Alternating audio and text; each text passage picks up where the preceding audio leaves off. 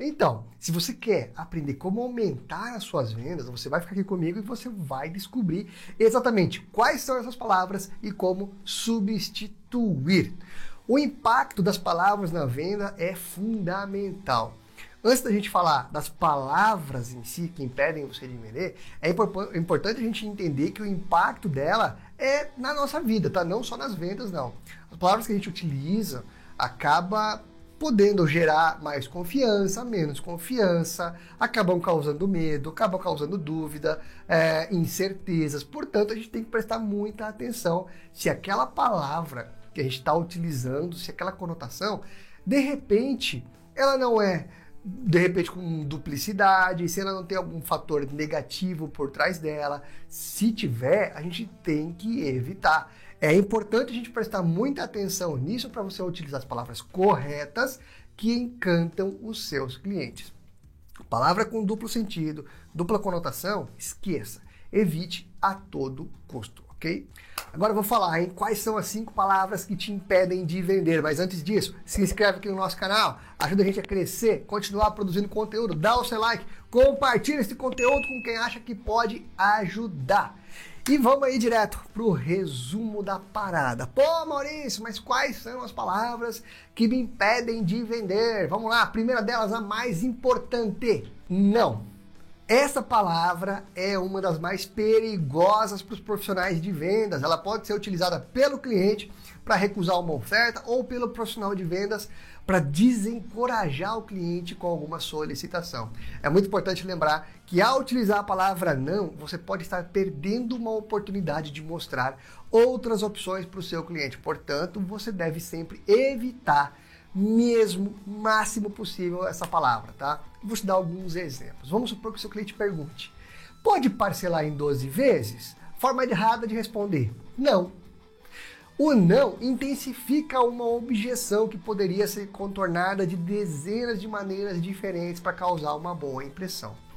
Forma correta, tá? Posso parcelar em 12 vezes? Resposta. O pagamento pode ser feito via cartão de crédito em uma vez, via Pix ou boleto. Qual você prefere? Percebe a diferença? Percebe a diferença? Eu dei opções ao invés de dizer não. Uma segunda maneira de você responder essa mesma pergunta sem dizer não. Bom, nós disponibilizamos o pagamento via Pix, boleto ou em uma vez no cartão. Qual você prefere? Isso faz muita diferença. Nossa, Maurício, mas que frescura! Não, não é frescura. Isso é natural das pessoas. Isso envolve persuasão, envolve percepção consciente e inconsciente. Se você quer aumentar suas vendas, pare de usar a palavra não em qualquer situação em uma negociação. Pare de utilizar a palavra não. Segunda palavra, palavra mas.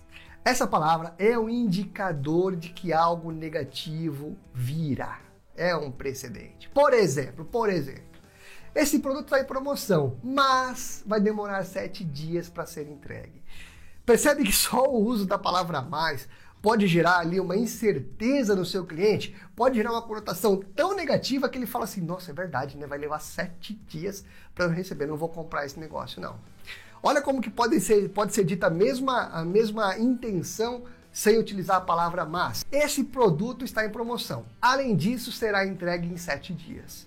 Só substituir o mas pelo além e já dá uma conotação muito mais prazerosa, muito mais convidativa para o seu cliente. Então, elimine a palavra mas do seu vocabulário nas vendas. Terceira palavra, uma palavra um pouquinho, um pouquinho complexa, um pouquinho, né, ela causa um pouquinho de espanto. É a palavra contrato. Essa palavra pode dar uma sensação de obrigatoriedade de algo. Lembra-se, se alguém é obrigado a fazer algo, né, tipo que não é natural, isso gera inconscientemente uma rejeição natural. A palavra contrato, contratação, contratando, todas essas variações pode prejudicar a sua negociação, tá? Vou dar um exemplo aqui, tá? assinando esse contrato, você terá o melhor curso de inglês do Brasil. Poderia ser assim, assim que você assinar, ou assim que você fizer a sua assinatura, você vai ter acesso ao melhor curso de inglês. É claro que há sim alguns segmentos, em especial a área jurídica, em que a palavra contrato precisa ser utilizada e não deve ser substituída, porque, além de fazer parte do vocabulário, ela mostra ali uma, uma segurança, né? Então continue utilizando se esse for o seu caso. Agora, analise bem. Será que você, para sua área, para o seu mercado, poderia substituir a palavra contrato por alguma outra? Vale a pena você checar. Quarta palavra, talvez. Essa palavra pode gerar uma dúvida, uma incerteza absurda no seu cliente. Ele pode interpretar como uma falta de confiança ou até de conhecimento no produto ou no serviço que você está oferecendo. É importante você utilizar palavras que gerem confiança e que não demonstrem dúvida. Quando se trata de uma venda consultiva, o cliente espera que você seja um especialista, que você haja como um especialista. E o talvez elimina isso a todo custo. Então, para de usar o talvez. Tenha certeza do que você está falando. Quinta palavra, acho, acho. Cuidado com achismos na hora de vender.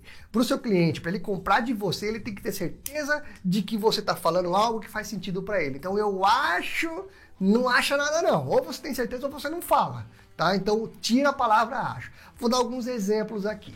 Como que o acho pode te ferrar? A forma errada de se comunicar. Eu acho que esse produto é muito bom e você vai gostar. Não, porra.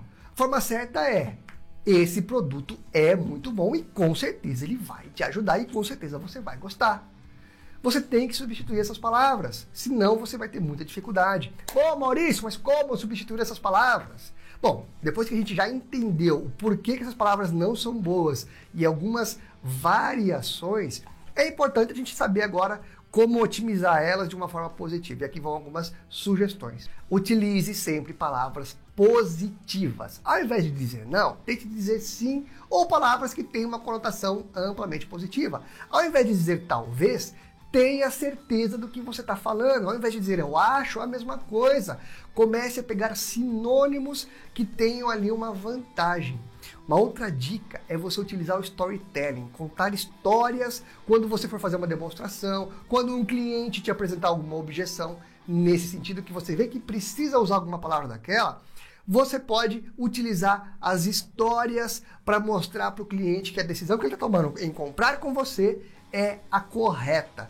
Isso é treino, isso é teste, isso é script. Você tem que ter scripts e ir treinando isso no seu dia a dia para que isso forme uma rotina e seja implementado na sua consciência que você faça de forma naturalmente. Tenha sempre um guia, tenha sempre ali opções. Treine com você mesmo, treine com amigos, treine com parentes, com familiares. Faça simulações e evite essas cinco palavras se você quiser vender mais. Eliminando elas, isso vai fazer gradativamente você ter melhores resultados nas suas vendas. E vai por mim, tá? Isso é comprovado. Faz muita e muita e muita diferença você utilizar as palavras erradas ou as palavras certas nas negociações, meu amigo, minha amiga. Então vamos vender mais. Elimine essas palavras feias do seu vocabulário. Tenha certeza, seja positivo. Transmita isso para o seu cliente que você vai vender muito mais.